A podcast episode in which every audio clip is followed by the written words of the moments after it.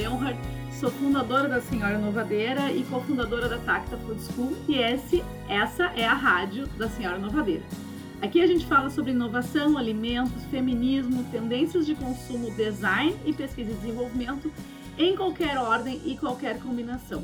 E hoje nós vamos bater um papo sobre o papel do briefing na inovação.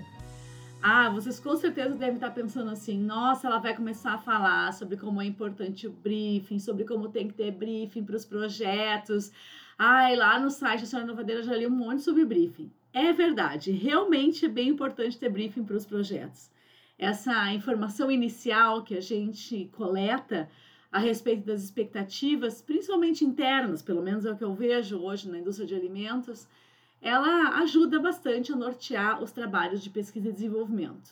Mas, plot twist, eu não vou falar sobre isso. Eu vou falar mais sobre como o briefing limita a inovação. Meu Deus, senhora inovadeira, como assim você falar uma coisa dessas? Absurdo dos absurdos. Como assim o briefing limita a inovação? Pois é, visionários e visionárias de alimentos, segura aí na cadeira Senta comigo e vamos falar um pouquinho sobre o que é ter liberdade para inovar. A gente vai falar com pessoas que estão é, recém-formados ou formandos das áreas de alimentos e que pretendem entrar em pesquisa e desenvolvimento. Aliás, recentemente eu dei um aulão chamado Aterrissagem em P&D para uma galera no Brasil inteiro, do Rio Grande do Sul até Rondônia, foi massa demais uh, só falando com esse público bem jovem e que ou está começando agora em P&D ou tem desejo de começar a trabalhar em pesquisa e desenvolvimento. E quando a gente fala para essa turma o que, que vocês veem em P&D, a palavra que vem mais forte é inovação. Inovação, criatividade, coisas do gênero é o que o pessoal mais enxerga em P&D e é isso que almeja fazer quando vai trabalhar na área de P&D. Aí corta para formação em gestão de P&D, que já é um curso para quem ou já é gestor e está querendo melhorar né, o seu papel como gestor ou gestora, ou é, um analista ou uma analista que quer uh, se capacitar para virar gestor em algum momento né, na sua carreira. E dentro dessa formação em gestão de P&D, essa semana, a, a, aula de aterrissagem foi semana passada, essa semana a gente teve uma aula com a formação. Eu perguntei também para as alunas e para os alunos é, o que, que eles veem, o que, que é P&D, né? E perguntei se P&D era só criatividade. E a maioria esmagadora das pessoas me trouxe, um P&D não tem quase nada de criatividade, é quase só processo, né? Assim, eu até achava que tinha criatividade, mas hoje eu não acho mais. E isso me deixa um pouco triste, né? Uh, porque realmente quem é das áreas de alimentos, das áreas técnicas de alimentos, normalmente associa, e é natural que associe, uh, a área de pesquisa e desenvolvimento com essa área da criatividade. E aí pensar que uns 10 anos depois de você entrar em P&D, você não tem mais é, espaço para criatividade dentro do seu trabalho, é muito frustrante, né? E eu sei que muita gente sai de P&D e vai empreender, por exemplo. Eu sou um caso e outras amigas também. Vai empreender, vai buscar os seus caminhos porque se frustra, né, com a papelada, com a rigidez, com os processos, com um olhar para P&D que é quase um olhar de produção. É como se fosse, como se P&D fosse uma maquininha de fazer novo produto. Maquininha essa que é lógica, que é linear, que é processual, que sempre entra a mesma coisa, sempre tem as mesmas etapas, as mesmas engrenagens e sempre sai a mesma coisa. E isso nega a nossa capacidade de criação, isso nega a nossa capacidade de sermos seres criativos, isso nega a nossa imaginação, que lá no início da nossa carreira nós pensávamos que iríamos usar em P&D. Inclusive, né, vocês, se vocês é, estão assistindo esse podcast, provavelmente vocês estão entre esse povinho assim mais maluquetes, né, das áreas técnicas de alimentos, das faculdades técnicas de alimentos, e vocês vão saber que tem gente que não foi para P&D porque não se considerava criativo o suficiente. Então foi trabalhar lá em qualidade ou produção porque se é, considerava ou se adequava mais àquelas áreas. Porém, a realidade hoje de P&D de alimentos no Brasil, pelo menos no Brasil, ela é bem massacrante, né? Bem rotineira. E, de modo geral, não acredito que a gente possa dizer, uh, na maior parte das empresas, que a imaginação e a criatividade, a sensibilidade do profissional e da profissional de PD, do visionário e da visionária, sejam valorizados. Bom, o briefing tem um papel aí, né? A questão também que eu me coloco é: será que o briefing não é parte do problema? E como o briefing normalmente é criado pelo PID, porque ele é como se fosse as perguntas que o PID precisa ter respondidas para começar a fazer o projeto, até que ponto a gente mesmo não se coloca dentro desse problema? Ou não como causadores total desse problema, dessa situação, mas pelo menos como colaboradores para que essa situação perdure. E eu tenho refletido então sobre o papel desse briefing dentro dos processos de inovação na área de alimentos e de que forma esse briefing poderia ser diferente. E eu talvez tenha encontrado uma outra possibilidade dentro do design. Mas antes da gente entrar para falar sobre o design, deixa eu contar uma história de uma consultoria, de um workshop que eu ministrei numa empresa multinacional. Eles precisavam que eu ajudasse a empresa a implementar uma nova metodologia de stage gate, na verdade. Eles consideravam que aquilo era uma nova metodologia de desenvolvimento de produtos, mas na verdade era uma metodologia de gestão de portfólio de projetos, no qual eles tinham uma série de reuniões e essas reuniões, cada uma delas tinha que responder uma série de perguntas, era completamente baseado aí no Stage Gate, que é o método proprietário, caso vocês não saibam. Bom, é, dentre, a, dentre essa, esse meu trabalho, eles me, me colocaram a par né, dos documentos, dos formulários, do processo uh, de pesquisa e desenvolvimento, principalmente o início e o final dele, né, o que, que o P&D recebia como informação e o que, que depois ele tinha que entregar para as demais áreas. E me chamou muitíssima atenção o fato de que o formulário de briefing dessa empresa ele era constituído de quatro páginas em Word, uma coisa assim que me deixa também, né? Me deixa, é, não sei nem o que falar. Quatro páginas em Word, sendo que, obviamente, é, se a gente trouxer isso, pelo menos para o Excel, a gente já tem um ganho bastante grande para poder usar fórmulas e automações também.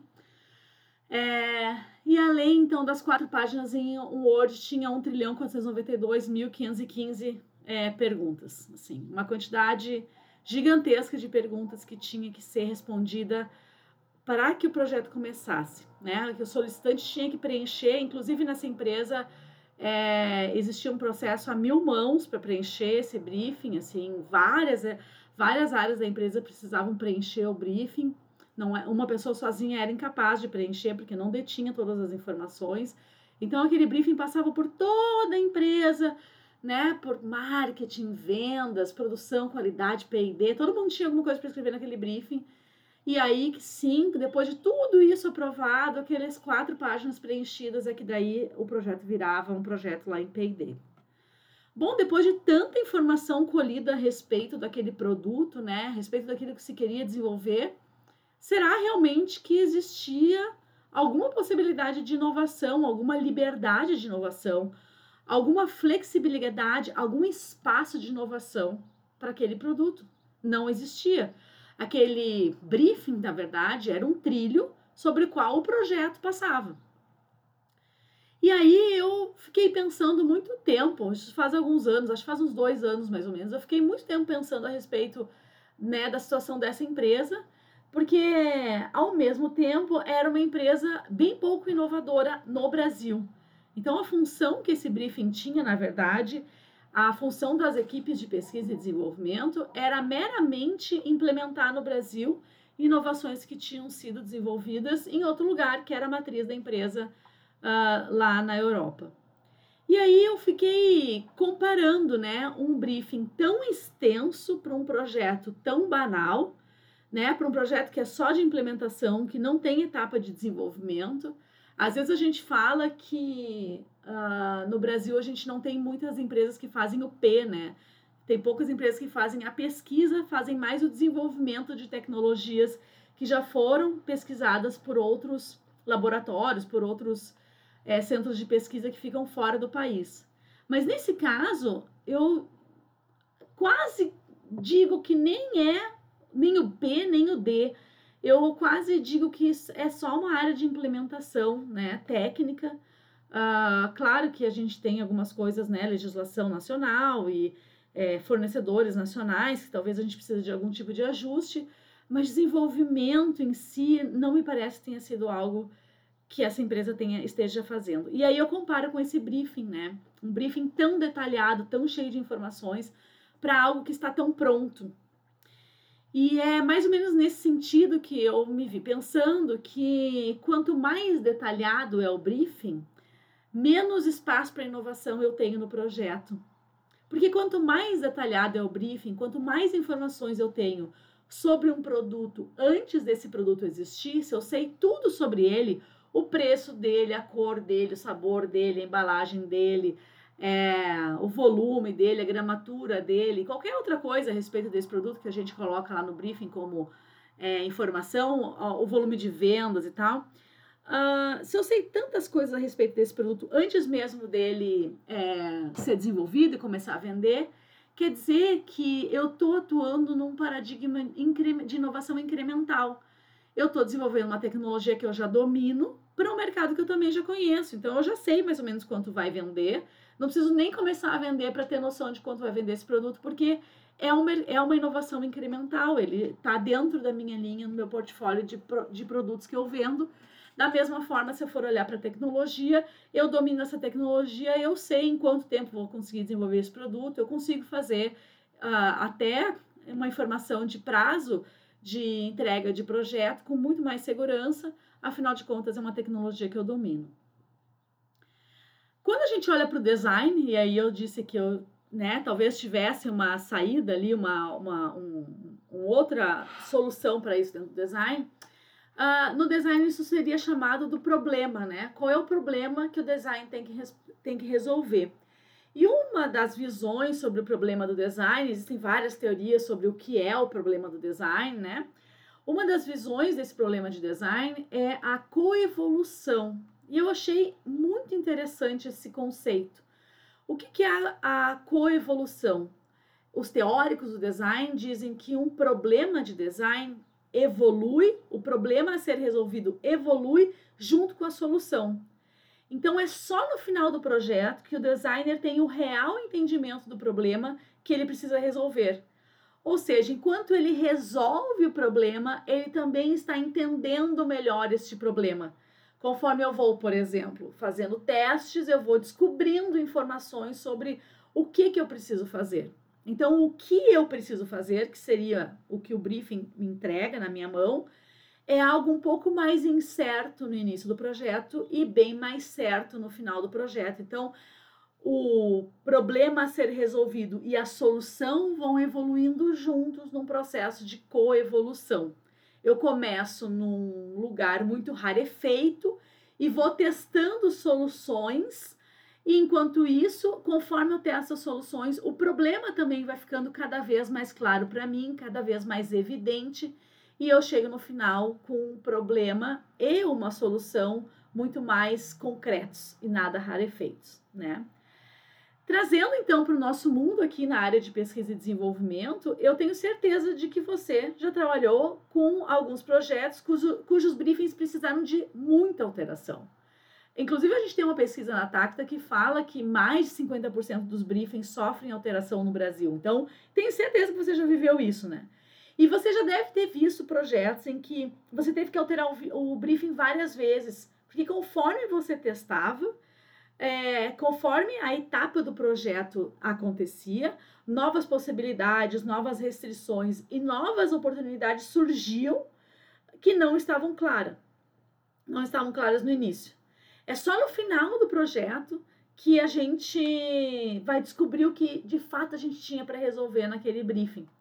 E às vezes nem era desenvolver um produto. Olha, eu já trabalhei num projeto com uma empresa de ingredientes aqui no Brasil, foi até no ano passado, no qual eles contrataram a Tacta para entender um determinado mercado aí na área de alimentos e que produtos eles deveriam desenvolver para esse mercado para atender a movimentação que tal mercado estava fazendo, né?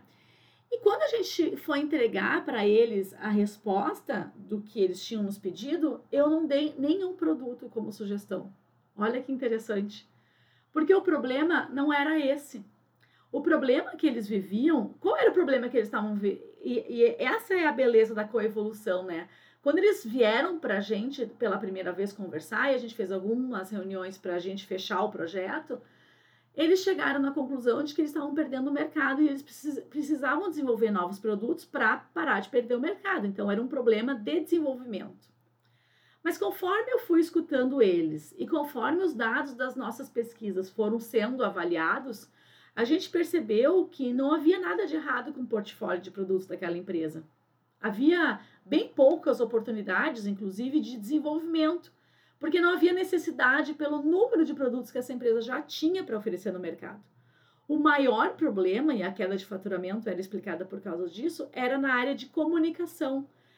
Essa empresa era muito pouco vista, muito pouco lembrada, não estabelecia, por exemplo, relações de vínculo pessoal com os seus clientes. E a gente demonstrou para eles também que esses clientes, apesar de estarem no mercado B2B, queriam estabelecer uma relação de confiança com seus fornecedores. E tudo isso eram áreas que eram possíveis para essa empresa trabalhar e atuar. Inclusive, estou muito feliz porque eles estão fazendo várias coisas interessantes nesse aspecto, mas que eles não atuavam, eles não olhavam. O que, que eles estavam presos num paradigma problema-solução que dizia o problema é uh, a gente não consegue, não aumenta o faturamento, não consegue vender, a solução desenvolve novos produtos. Eles estavam presos nesse paradigma questão é que se você não produz sentido correto, se você está preso a um paradigma incorreto, a um problema incorreto, você obviamente vai encontrar a solução incorreta. Então, nesse momento, foi muito interessante esse projeto, porque o que eles nos pediram, o briefing, não foi o que nós entregamos. Mas nós entregamos aquilo que era o problema real, a solução para aquilo que era o problema ideal, real deles. E com isso, nós, como designers desse projeto, ressignificamos o projeto dessa, o problema dessa empresa. Né? Então, foi realmente um exemplo de coevolução.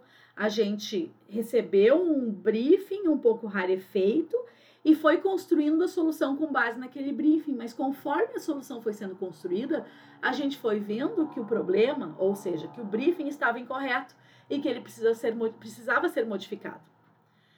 Esse entendimento, ele vem uh, do, dentro do design, existem dois paradigmas, né? Um que diz que o design é sense making, produção ou construção de sentido, e outro que diz que design é problem solving, que é resolução de problemas.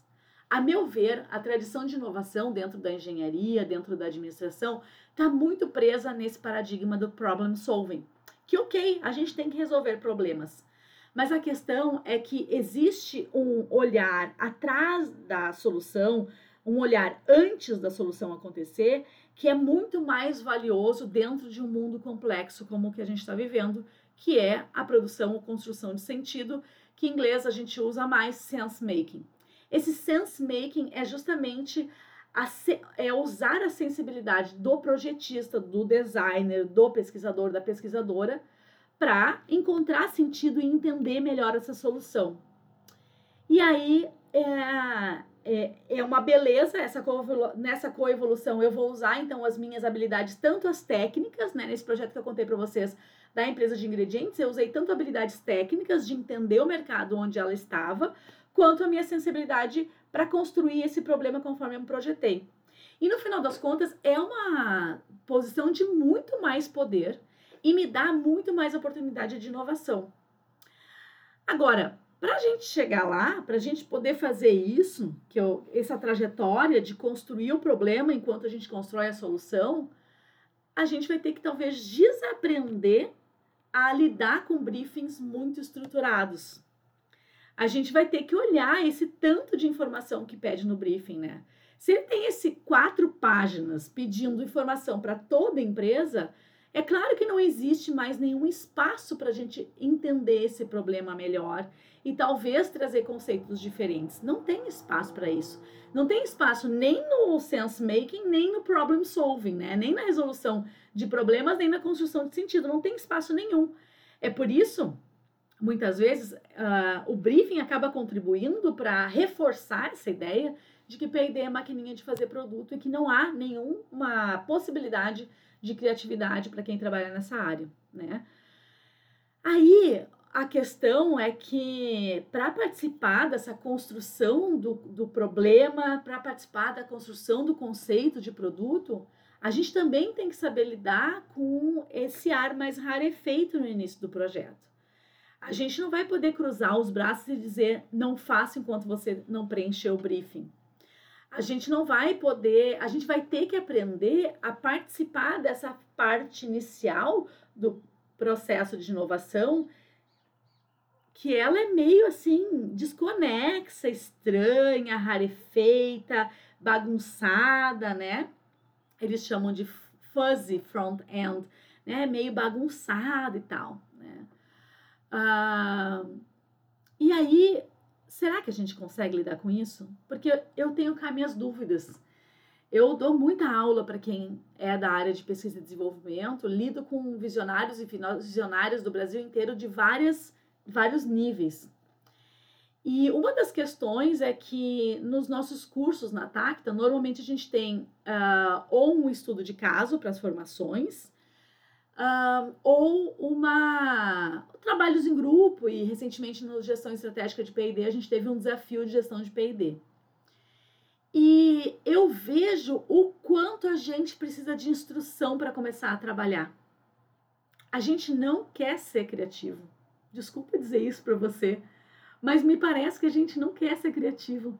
A gente, a gente, olha a quantidade de perguntas que eu recebo por causa desse estudo de caso ou por conta de outros desafios que a gente faz para as pessoas é gigante nos cursos. Se eu não der uma instrução extremamente detalhada para as pessoas de como elas têm que resolver aquele problema, elas nem começam. ficam mais tempo debatendo entre elas é, e aí me perguntando do que de fato tentando resolver aquilo. E às vezes, ao tentar responder, resolver, é justamente o que eu estou trazendo para vocês, a coevolução. Ao tentar resolver, a gente vai entendendo melhor o problema também. Mas a gente nem começa a tentar resolver. A gente só fica debatendo e aí perguntando e tentando achar mais informações, meio como que dizendo, ou você melhora esse briefing ou eu não começo a trabalhar. Então, meus queridos visionários e visionários de alimentos, para a gente finalizar esse podcast finalmente, né? A gente tem que estar preparado para desenvolver algo sem alguém delimitar tudo nos mínimos detalhes. A gente reclama um monte sobre como não tem criatividade nos nossos projetos. Nadinha de nada. Mas será que a gente deixa espaço para essa criatividade? E pior, será que a gente sabe lidar com o ar mais rarefeito de quem trabalha realmente com inovação e criatividade e tem que pisar, como diz a nossa professora Renata, tem que pisar em pedras um pouco soltas no caminho? Essa é a minha reflexão para hoje. Espero que vocês tenham gostado. É, a, o nosso último podcast já faz um tempinho, né? Falou sobre mães na indústria e na pandemia. Quero saber o que, que vocês acharam. E se vocês gostarem dessa discussão sobre briefing, vou convidar vocês a me mandar um sinal de fumaça, uma mensagem nas mídias sociais, lá no LinkedIn, no Instagram, no Facebook, no WhatsApp, onde for. Conversem comigo, eu vou adorar saber o que vocês acharam desse nosso bate-papo. Como sempre, um prazer estar aqui com vocês. Um grande beijo para todos vocês. Espero que vocês estejam gostando desse podcast. E outra, se você curtiu esse debate, manda para a galera, manda para sua família, manda para tia, manda para o vizinho, mas principalmente manda para o pessoal que você trabalha junto, para vocês discutirem. Talvez vocês possam ter outros briefings, talvez vocês possam ter outras formas de atuação de P&D que traga muito mais frisson, interesse, engajamento para quem trabalha em P&D, para que vocês possam colocar essa criatividade toda de vocês à toa, à tona, e para que vocês possam realmente ser mais felizes e por muito mais tempo em pesquisa e desenvolvimento, que é uma área incrível e a gente não tem que tra é, transformar pesquisa e desenvolvimento em fabriquinha de fazer produto, ok? Beijo para todos vocês, visionários e visionárias. Bom final de semana. Até!